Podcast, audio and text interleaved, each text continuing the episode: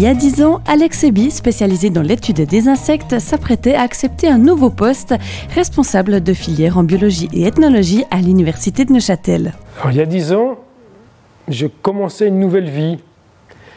Il y a dix ans, c'était le, printemps, je venais, je travaillais encore à l'agroscope à Zurich et je venais d'être nommé MER en agroécologie à l'université de Neuchâtel. Et ça a été une nouvelle découverte. J'ai pu me former, j'ai eu la chance de me former aux sciences sociales. Je dis souvent que c'est la crise de la quarantaine financée par l'université où j'ai pu, après avoir fait un parcours de biologiste pur et dur, j'ai pu tout d'un coup me frotter à une nouvelle discipline, à une nouvelle façon de voir les choses avec les sciences sociales.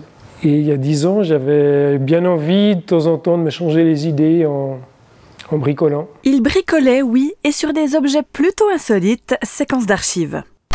À la frontière entre la science et l'art, Alex Eby est entomologiste, mais aussi artiste à ses heures perdues.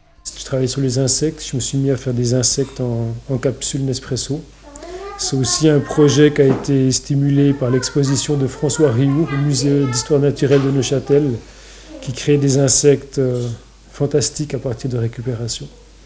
Et petit à petit, je me suis lancé, j'ai essayé, j'ai exploité les couleurs chatoyantes de Nespresso, j'ai essayé de différentes choses et je me suis retrouvé avec une collection de plusieurs insectes.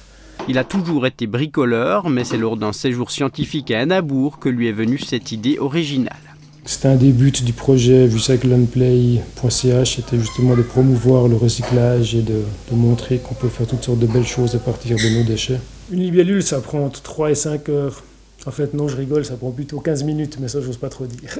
Donc, je commence simplement par découper le tour. Donc, ça se découpe très, très facilement avec un, avec un ciseau à métal. Ensuite, je découpe la première paire d'ailes les ailes antérieures pour les spécialistes. Il ne reste plus qu'à plier la libellule. Et voilà, 10 minutes, top chrono. L'artiste a d'ores et déjà assuré sa relève. Oui, j'ai essayé aujourd'hui, mais j'ai pas du tout réussi. J'ai récupéré des araignées, des araignées en capsule. Les insectes d'Alex ont du succès, ils ont envahi une vitrine du centre-ville. C'est génial d'avoir ces insectes au centre-ville. Normalement, ils sont dans un tiroir dans mon atelier. Des créations à admirer dans cette vitrine jusqu'au 4 mai. Je vous ai vu euh, sourire hein, pendant ça. Oui, il y a pas mal de trucs assez marrants. N'allez pas voir le site recyclandplay.ch, il n'y a plus. Par contre, les tiroirs, il y a encore, et il y a encore certains de mes trucs dans les tiroirs. Et puis ça envahit une vitrine du centre-ville, mais c'est pas allé beaucoup plus loin, mais c'était intéressant. Mais aussi un sourire, euh, ouais, une vision un peu naïve quand même, hein, trois, capsules transformées en, insectes pour résoudre les problèmes et conscientiser la population sur les déchets, c'était très naïf, mais, c'était chouette.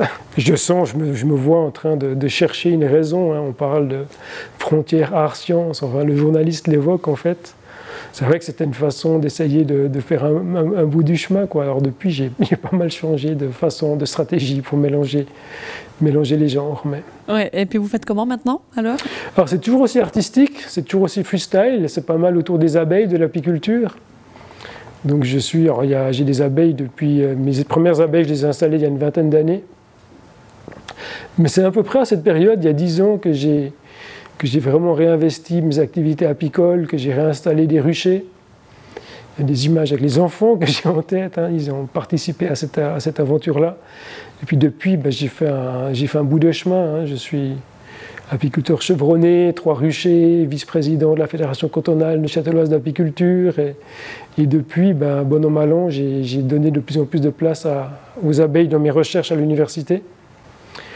Et puis c'est toujours aussi artistique parce que s'occuper d'une ruche, ben, par les temps qui courent, c'est compliqué. Hein. Il faut maintenir les abeilles en vie, il faut s'assurer qu'elles aient des ressources, il faut essayer de faire en sorte qu'elles ne soient pas trop exposées aux, produits phytosanitaires, hein, aux pesticides, pour utiliser un mot qui fâche un peu plus.